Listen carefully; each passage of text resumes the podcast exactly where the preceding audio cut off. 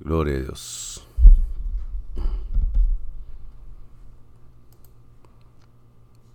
Gloria a Dios. Bueno, paz de Cristo hermanos y amigos, gracias a Dios que nos da la oportunidad de estar una vez más en este miércoles de escuela bíblica. Y estoy agradecido con el Señor porque pues Él nos ha cuidado, nos ha guardado y nos ha tenido con bien toda esta semana. Gracias a Dios que Él ha sido proveyendo para nosotros. Y le damos gracias a Dios porque Él ha sido fiel. Amén. Vamos a, orar al Señor y decirle, Señor, te damos gracias esta tarde una vez más. Gracias por la bendición del día de hoy. Gracias por tu palabra que sigue siendo fiel. Gracias por la gente que tú has puesto y dado sabiduría, entendimiento para escribir estas lecciones. Gracias Señor por toda la provisión, todo el perdón, toda la misericordia, toda la gracia que hemos recibido de tu parte. Gracias porque tú estás con nosotros donde quiera que estamos. Gracias Señor porque de ti recibimos misericordia, toda buena dádiva, todo don perfecto viene de ti. Ah, te pedimos por aquellos que probablemente estén enfermos todavía para que tu misericordia los alcance, para que seas tú con ellos, para que los sanes Señor de acuerdo a tu voluntad. Ah, te damos gracias por los que hemos sido sanados, por tu misericordia y tu amor y tu poder.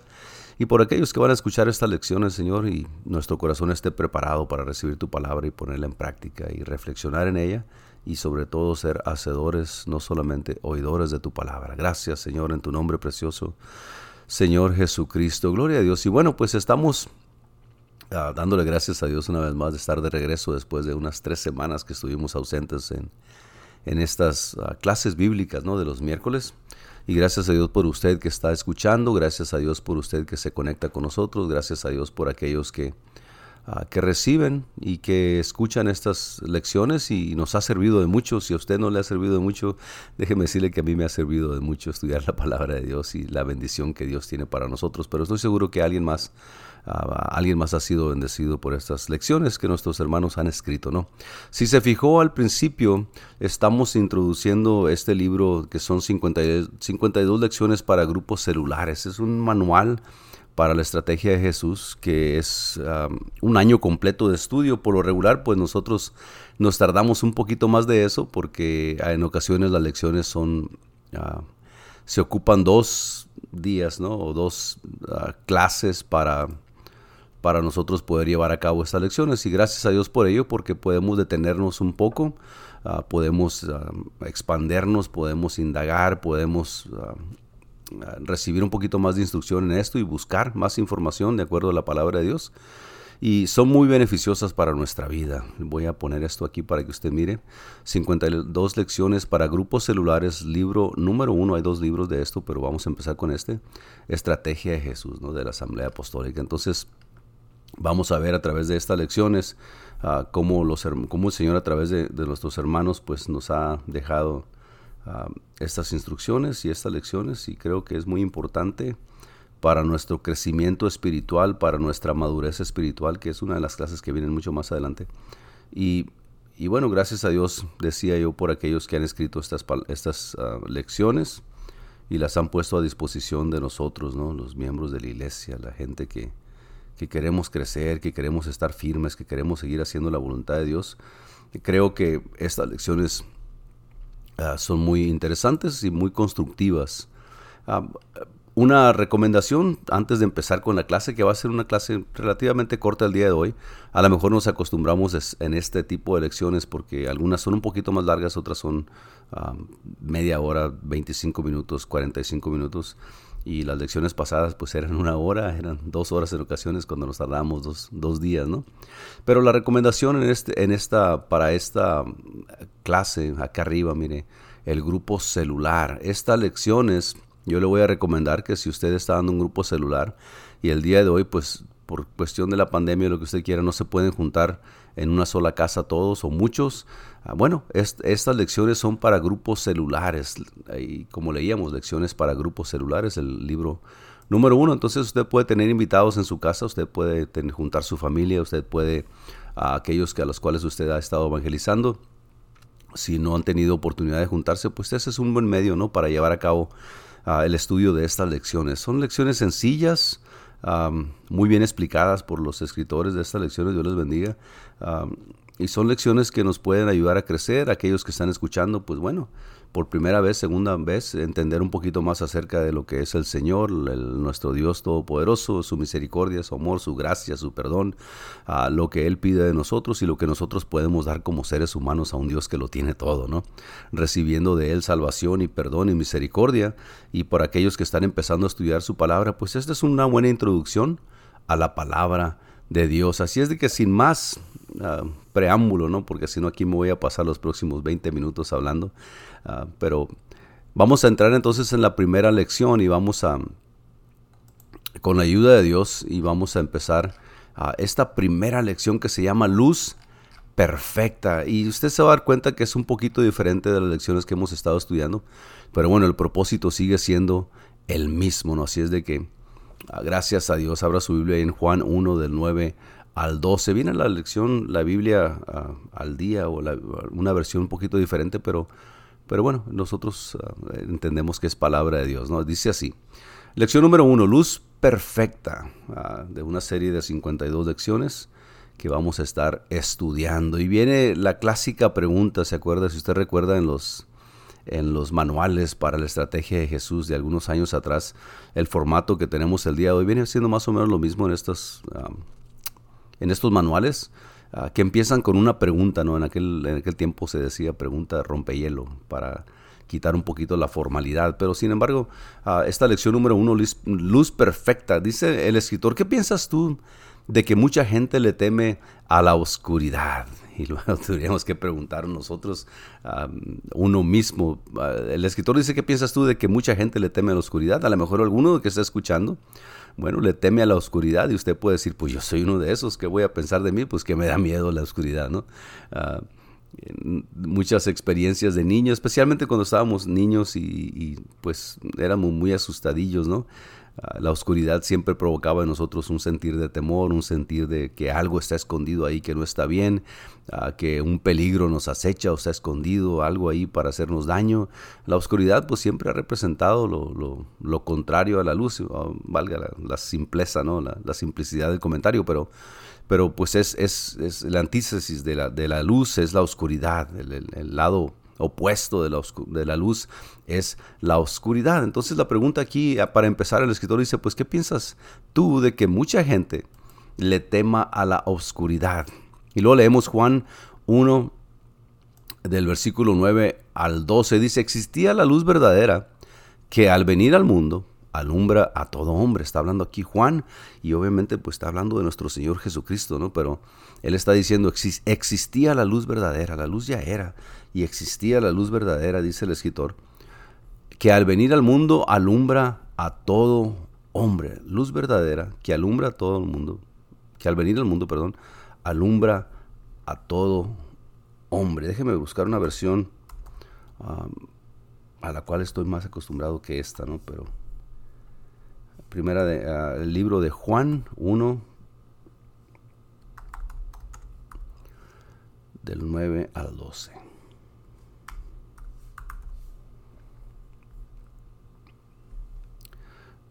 Ah, dice la versión, aquella luz verdadera que alumbra a todo hombre venía a este mundo. En el mundo estaba, y el mundo por él fue hecho, pero el mundo no le conoció. A lo suyo vino, y los suyos no le recibieron.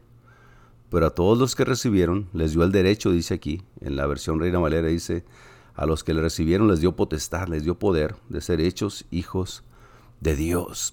Si ponemos atención, la pregunta es, ¿qué piensas tú de que mucha gente le teme a la oscuridad? El título de la lección es Luz perfecta. Y el escritor aquí, Juan, nos está diciendo, bueno, aquella luz verdadera, la luz que existía siempre, vino al mundo y, al venir a este mundo alumbra a todo hombre, a todo ser humano. Cuando usted escucha esta, esta inflexión aquí o este, esta...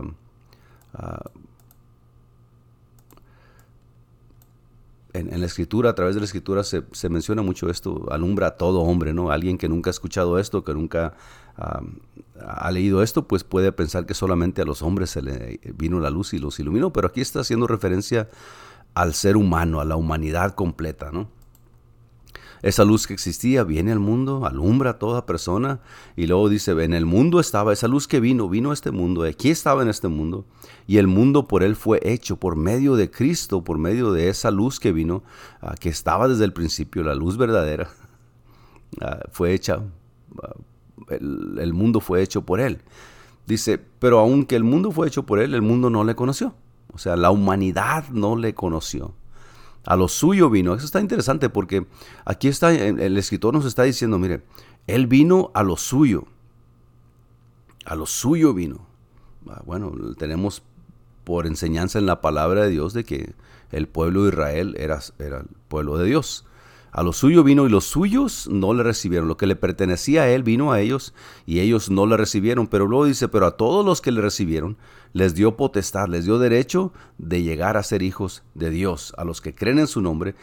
Ah, aquí no menciona esto, pero por eso es que en ocasiones no me gustan mucho las versiones un poquito diferentes. No discúlpenme si soy muy tradicionalista, pero por ejemplo, en esta versión estamos mirando, lo suyo vino, los suyos no lo recibieron, pero a todos los que le recibieron les dio derecho de llegar a ser hijos de Dios. En la versión Reina Valera dice, a lo suyo vino y los suyos no le recibieron, mas a todos los que le recibieron, y luego hace hincapié, a los que creen en su nombre. Diría yo que esto fue escrito por un, trinitario, ¿no? Para quitar los que creen en su nombre, pero bueno, eso es nomás una pequeña observación. Pero la versión Reina Valera dice más a todos los que le recibieron, a los que creen en su nombre, les dio potestad de ser hechos hijos de Dios. Esta versión dice, pero a todos los que le recibieron, les dio el derecho de llegar a ser hijos de Dios. Ahora, hay que tener hincapié de que es necesario creer en el nombre de Cristo. Más adelante vamos a ver algunas lecciones que hablan de eso. Eso es importante, ¿no? A poner el nombre de Cristo ahí, porque ese Cristo, esa es la luz verdadera que existía al principio, esa es la luz que vino al mundo, entonces Cristo es la luz perfecta.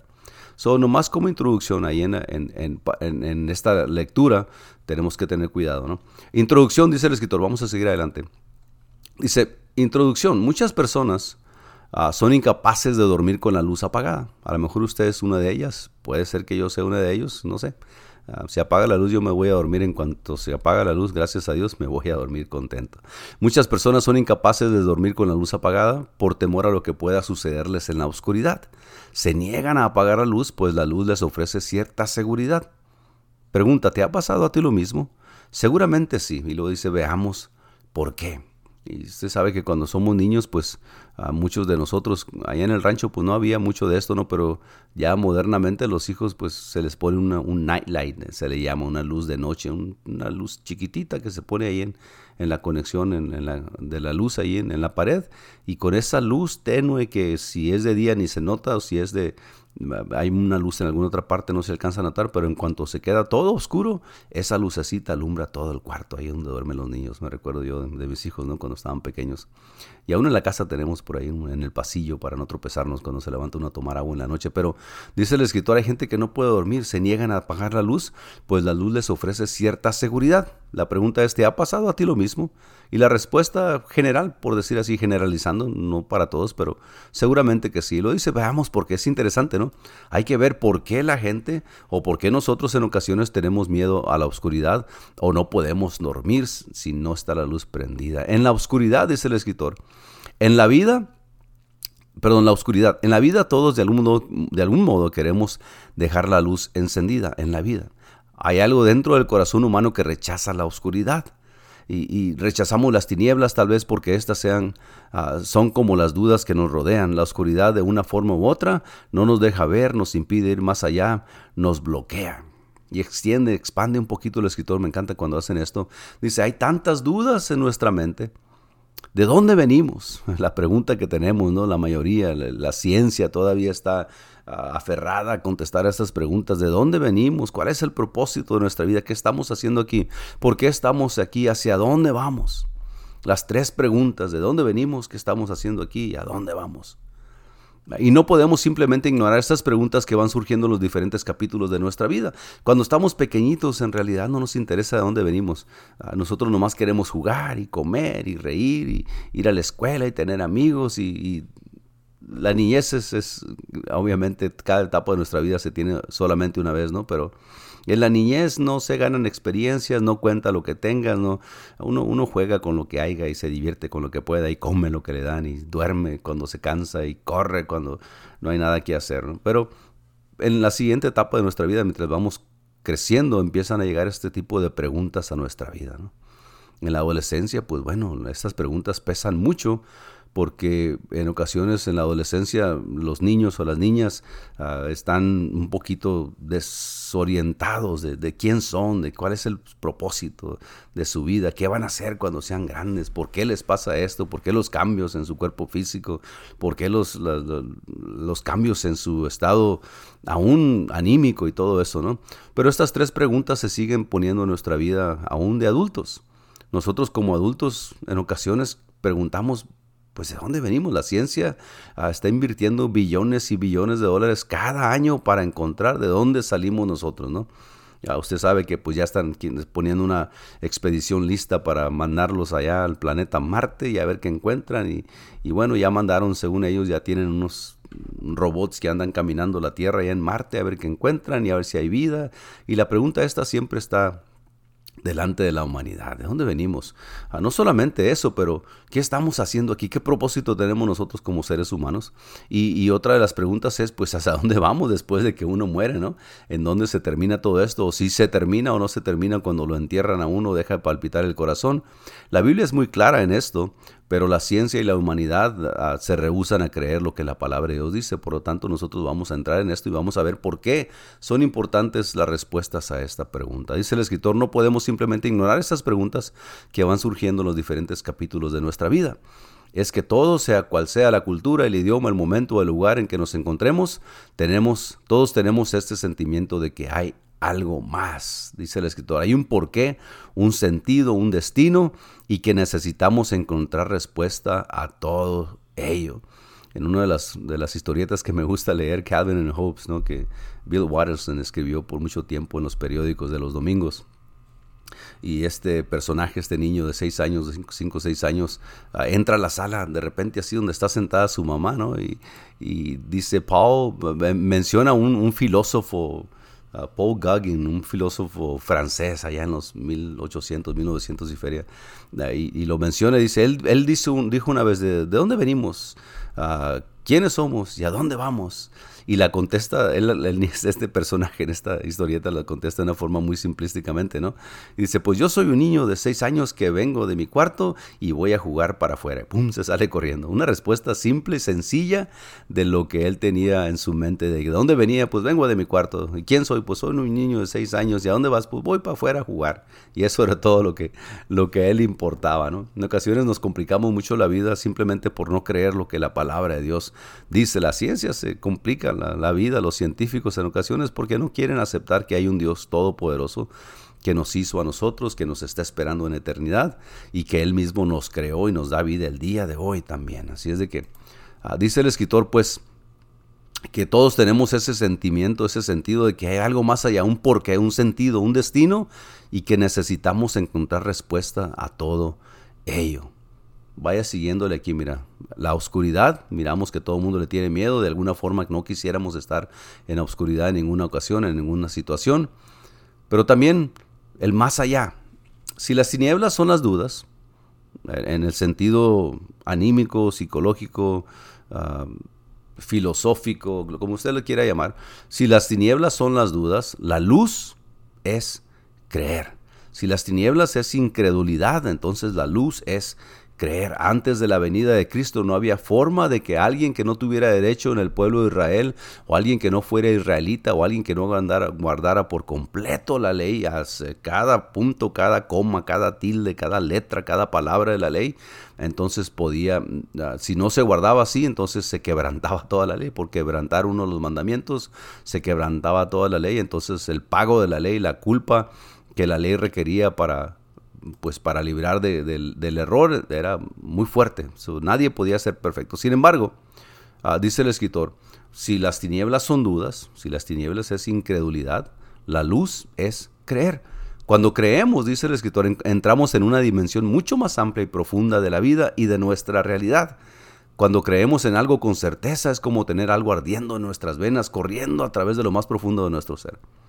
Cuando usted cree algo con todo su corazón, ¿no? ¿Por qué sucederá esto? Dice el escrito. Bueno, la respuesta es que fuimos diseñados para creer, para confiar.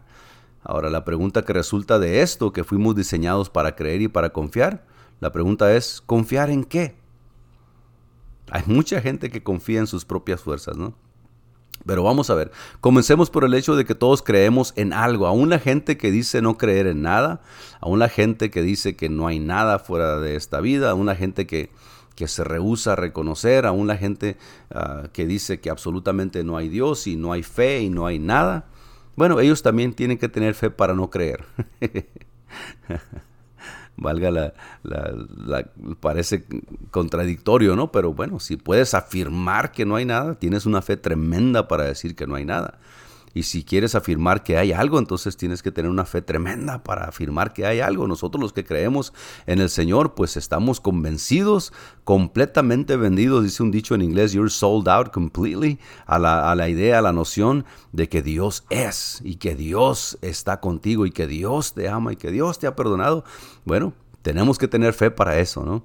Y los que no creen, para negar que hay un Dios, para que absolutamente no existe nada aparte de este mundo, pues tienen que tener una fe tremenda para, también para eso. ¿Confiar en qué? Todos creemos en algo. Cuando vamos a un lugar y nos invitan a tomar asiento, lo hacemos confiando en que la silla nos aguantará.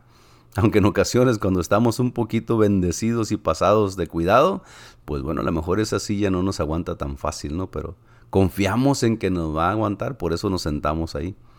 Cuando encendemos el motor del automóvil, de su carro, de su coche, lo hacemos creyendo que éste nos llevará al destino deseado. En la mañana, usted se levanta en la mañana y le da ahí a la, llave para que prenda su carro y usted dice, le voy a dar y va a prender y pum, prende y se va a su trabajo. Confía que va a llevárselo en su trabajo. Lo hacemos creyendo que este nos llevará al destino deseado. Cuando marcamos un número de teléfono, lo hacemos esperando poder comunicarnos con esa persona. Por eso usted le llama a mamá, le llama a papá, a su amigo, a su hija, a su hijo, a su padre, a su madre, a su hermano, a su primo. Le llama pues esperando, ¿no? confiando que le van a, contestar el teléfono. Creemos en sillas, creemos en automóviles, en teléfonos, creemos en tantas cosas, dice el escritor, que son limitadas, cosas pequeñas e insignificantes, pero con frecuencia nos negamos a ver más allá. A pesar, a pensar en lo que está detrás de lo visible y a creer en ello. O sea, tenemos confianza para todo. Este punto está muy bueno. Porque el escritor nos está diciendo, mira, confiamos en todo, confiamos en que Ah, mañana vas a ir a trabajar, confías en que tus hijos van a estar bien, confías en que la comida que te vas a comer te va a satisfacer el hambre, confías que en la noche cuando se llegue la, tarde, la noche te vas a acostar a dormir, confías en que la llave de tu casa cuando la metas ahí para abrir va a abrir, confías en que el viernes que sea día de pago te van a llegar, van a mandarte tu cheque, confías en un montón, confiamos en un montón de cosas, confiamos en que este canal aquí en Facebook y en YouTube está, alguien lo está mirando y se está manteniendo la transmisión conectada. Confiamos en eso. Confiamos en un millón de cosas, pequeñas, insignificantes en ocasiones, dice el escritor. Entonces, lo hacemos creyendo que esto nos llevará al destino deseado. Creemos en sillas, automóviles, tantas cosas. Cosas que son limitadas, cosas pequeñas e insignificantes, pero con frecuencia nos negamos a ver más allá, a pesar de lo que está detrás de lo visible, y a creer en ello. Dice el escritor, ¿estará Dios más allá de todo lo que vemos? La respuesta de nosotros los cristianos es absolutamente sí. Y por eso creer en Dios es lo más importante que puede ocurrir en tu vida. Fuimos diseñados por Él para creer en Él. Una vez que nosotros aceptamos que el Señor Jesús es el hacedor de todo lo de Él, solamente con decir la palabra se creó todo, nos dio vida, sopló aliento de vida en el ser que Él formó con sus manos y fue un ser viviente. Y ese ser ahora creemos que Él nos hizo, Tú y yo. Yo creo que Dios nos hizo a nosotros, sí, yo creo, con todo mi corazón. Yo creo que Dios nos hizo. Nos hizo. Él nos hizo y por eso yo puedo creer en Él. Nos hizo para creer en Él. Todo el mundo cree en algo, ¿no? Dice el escritor. Ahora, mirábamos pues el principio que la oscuridad, la, la, gente, la mayoría de la gente tiene miedo a la oscuridad. Y mirábamos también el más allá de la oscuridad. Ahora entramos al asunto de la luz perfecta. Dice el escritor, es cierto que nadie puede explicar realmente a Dios con palabras, pero esto no le impide a Él continuar siendo lo más grande que existe. En otras palabras, si la gente cree en Dios, Él es Dios poderoso y grande. Si la gente no cree en Dios, Él sigue siendo Dios grande y poderoso, ¿no? Si podemos explicarlos a nuestra capacidad, a nuestra mentalidad, a nuestra inteligencia, explicar lo que Dios es, Él sigue siendo Dios. Y si no lo podemos explicar en su totalidad porque somos falto de conocimiento y más que nada porque somos humanos, somos criaturas suyas, no somos Dios, Él todavía sigue siendo Dios. Dios es mucho más grande que los muebles que tenemos, que los aparatos que manejamos, más grande que nuestros amigos, más grande que todas nuestras relaciones, nuestros pensamientos y nuestros problemas, ¿no? El canto que canta nuestro hermano Betancio, nuestro Dios es más grande que todo eso. Luz perfecta. Todos necesitamos creer en algo más grande que nosotros mismos. Pero a veces el creer no es fácil. O sea, la necesidad del ser humano de creer en algo más grande que nosotros mismos ha estado desde el principio. Por eso es que hay generaciones y por eso hay que hay ah, civilizaciones que creen en esto y, encontramos rasgos y, en, la arqueología encuentra ciudades dedicadas a dioses y sacrificios y imágenes y estatuas y qué sé yo, tantas cosas para representar a algo mayor que nosotros. Ah, y, Dios siempre ha estado ahí, no vamos a entrar un poquito más adelante, pero, pero siempre necesitamos creer en algo más grande que nosotros mismos, pero a veces el creer no es fácil. Creer en un amigo solo para ser traicionado, pues no es algo fácil. Depositar tu confianza en un amigo y después que ese amigo te eche de cabeza y te hable mal de ti y te haga daño, pues no es fácil confiar. Creer en una relación solo para ser decepcionado duele de verdad, ¿no? Cuando te traicionan en tus relaciones personales. ¿Acaso existe alguien que nunca mienta en, esta, en este mundo, en esta vida, ser humano, que nunca decepcione a otros?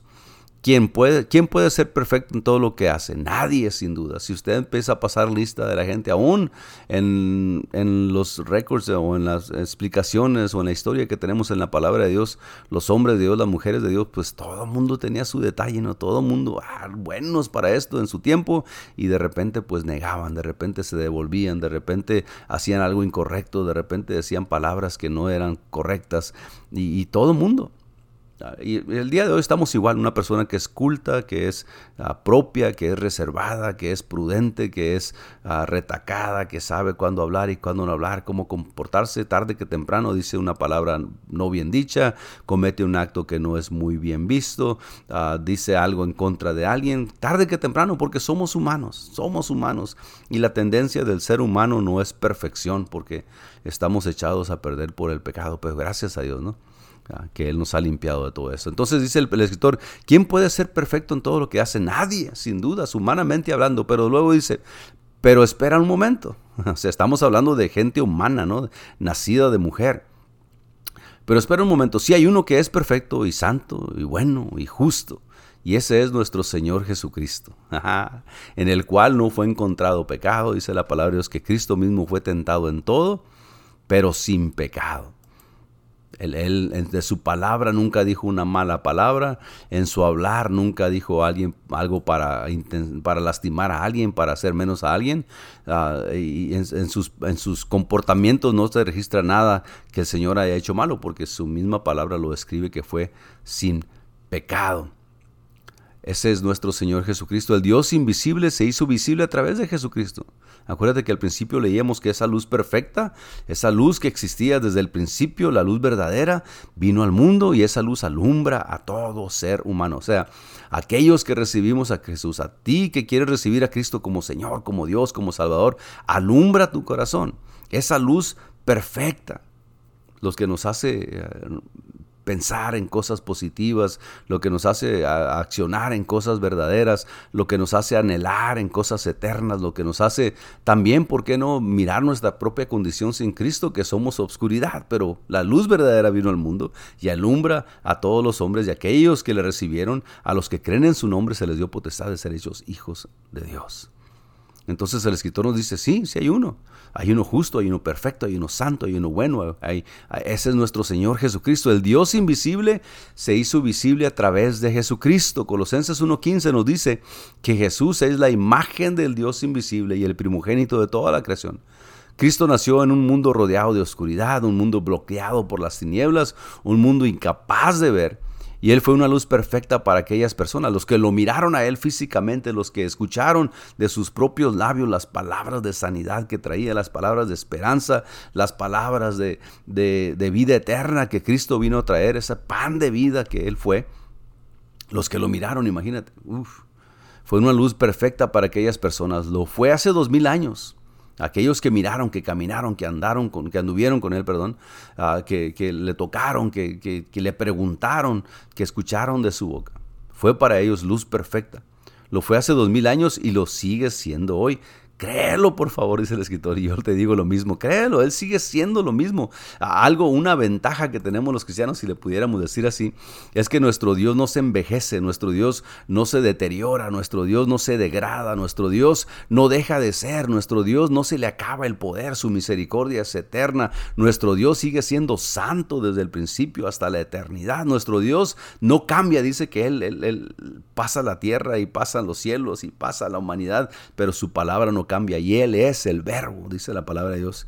En el principio era el verbo y el verbo era Dios y el verbo el verbo estaba con Dios y el verbo era Dios. Ese Jesús que nació, que le vieron los hombres, que le vieron los ojos humanos, que fue la luz a la oscuridad de pecado que estaba envuelto este mundo, esa luz ahora vino y nos alumbra todavía el día de hoy, sí. Pero ya murió, ya se fue al cielo hace dos mil años. Sí, pero su Espíritu Santo, Él mismo, está con nosotros todavía, redarguyendo nuestro corazón, alentando nuestra alma, eh, ejercitando el Espíritu dentro de nosotros, fortaleciendo, dando esperanza, dando amor, dando perdón. Ese Jesús, créelo por favor, dice el escritor.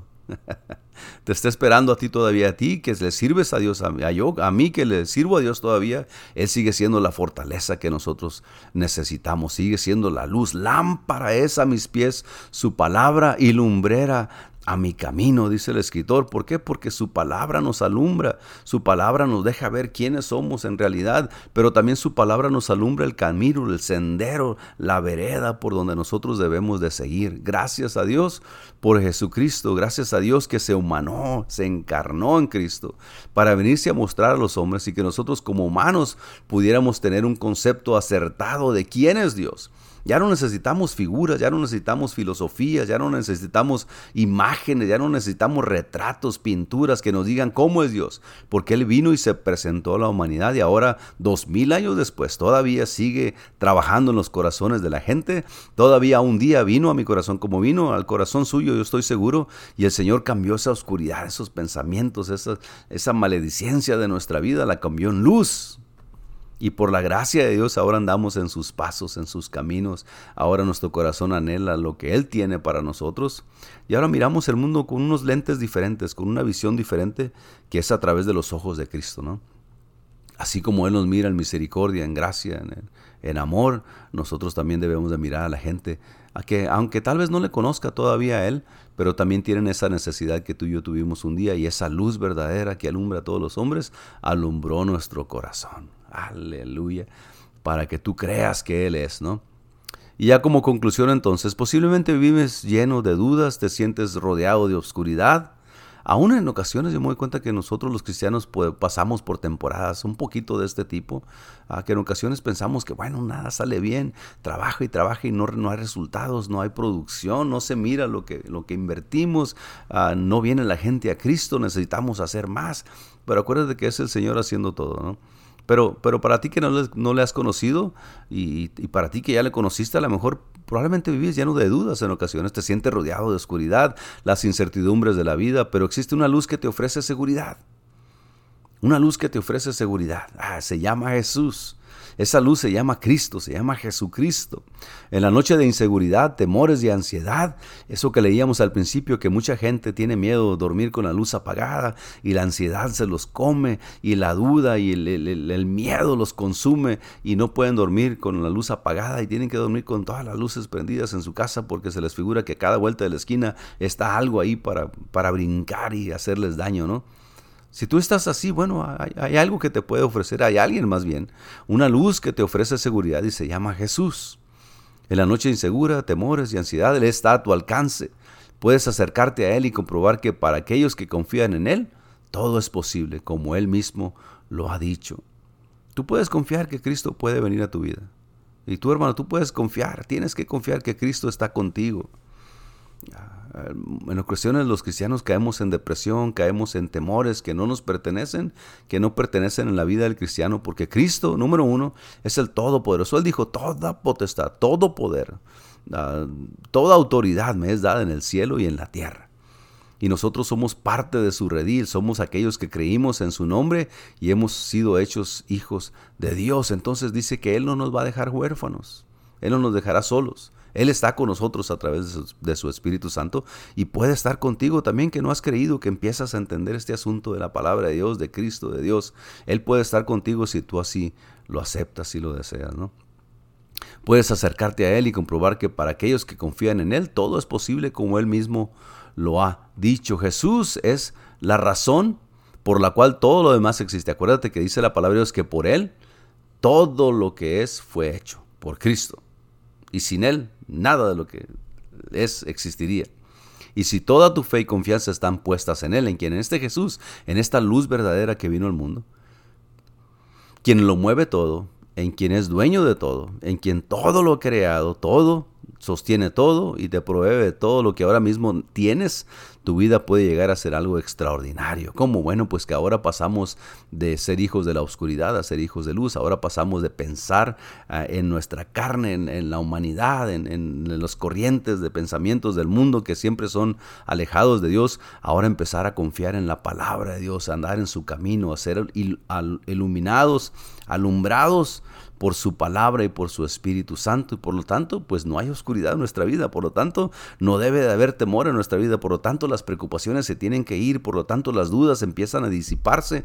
¿Por qué? Porque ahora la luz verdadera ha venido a nuestro corazón. Y ahora nosotros creemos que Él es, que nos hizo y que nos hizo para nosotros conocerle a Él y tener una relación personal con el Señor. Enciende en tu, en tu vida la luz verdadera. O sea, deja que Dios venga a tu vida pídele a Dios. Yo sé que en ocasiones decimos, ah, hay que orar la oración del pecador, ¿no? Pero, pero pues esa oración nosotros la hacemos todos los días, Señor. Sé propicio a mí que soy pecador y con tu Espíritu Santo yo soy limpio y tu palabra me lava y tu Espíritu Santo me fortalece. Perdona mis faltas, vuélveme a ti, enséñame tu voluntad, muéstrame tu camino. Ah, si esta es tu palabra, ayúdame a aferrarme a ella y creerla, que tú eres la luz y que la oscuridad en mi vida ya no tiene lugar.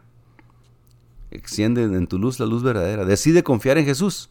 Pues todos los que lo reciben, a los que creen en su nombre, o sea, lo que leíamos en el versículo ahí del 1 ah, de Juan, ¿no? del 9 al 12, a todos los que creen en su nombre, se les otorga el honor inmenso de ser sus hijos. Honor inmenso algo completamente inmerecido. Pasamos de ser hijos de la oscuridad, en donde pensábamos y actuábamos de acuerdo a la mentalidad del mundo, que prácticamente pues es la mentalidad del diablo, porque no hay intermedios, ¿no? No, no hay un lugar intermedio, no hay purgatorio, no hay, ah, le sirvo a Dios en lo que me conviene y en lo que no me conviene no, y pues mientras yo diga, Diosito, ayúdame, con eso tengo y sigo así, no, no, no.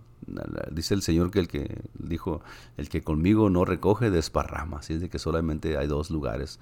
Te invitamos a ti, que, que, estás escuchando esta lección por primera vez, a que le digas a Dios, Señor, sabes que mis pensamientos y mis acciones y, mis deseos siempre son contrarios a lo que yo quisiera.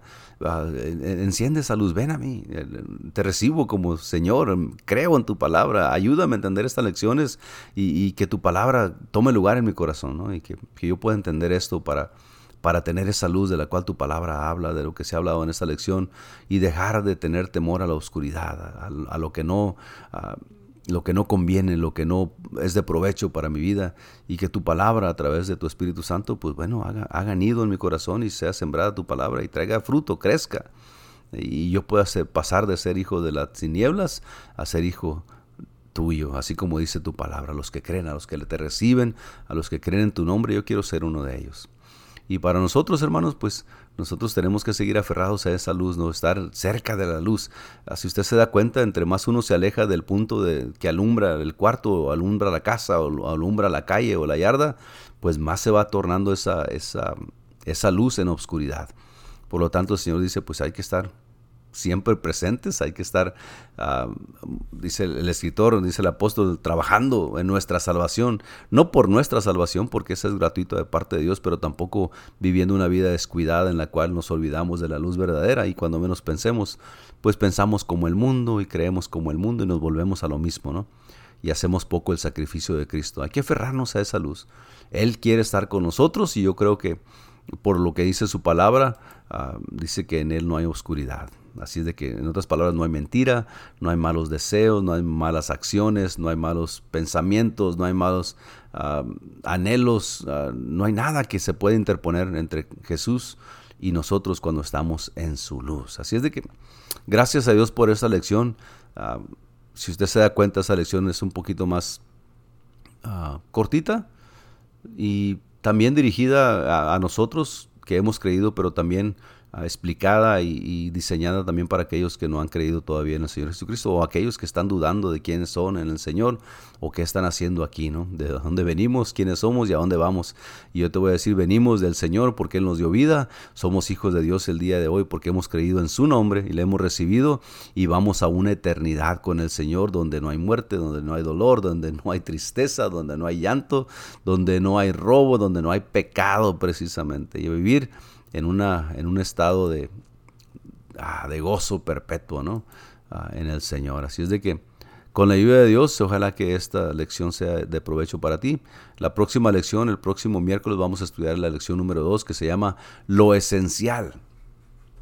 Número 1, luz perfecta. Número 2, lo esencial. Y vamos a ver ah, de qué se trata esta lección el próximo miércoles. Que el Señor les bendiga, síguese cuidando, los amamos en el, en el amor del Señor. Lo esperamos el viernes en la iglesia, servicio en vivo, las puertas están abiertas, los protocolos de salubridad todavía lo tenemos en, vigentes dentro de la iglesia, vaya con su máscara, cuídese, sígase cuidando.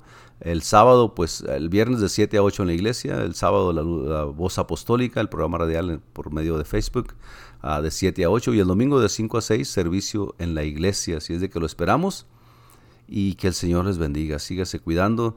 Y para ti que estás escuchando estas lecciones, ojalá que el Señor toque tu corazón. Abre tu corazón. Pide al Señor. Es tan sencillo como recibirle a Él y creerle a Él por su palabra, no por lo que dice la gente, pero por lo que dice su palabra. Yo te aseguro que la luz verdadera va a venir a tu corazón y esa oscuridad y esos temores se van a ir porque cuando está el Señor no puede haber pecado, no puede haber oscuridad. Amén. Que el Señor les bendiga, los amamos y sígase cuidando en el amor del Señor. Dios los bendiga.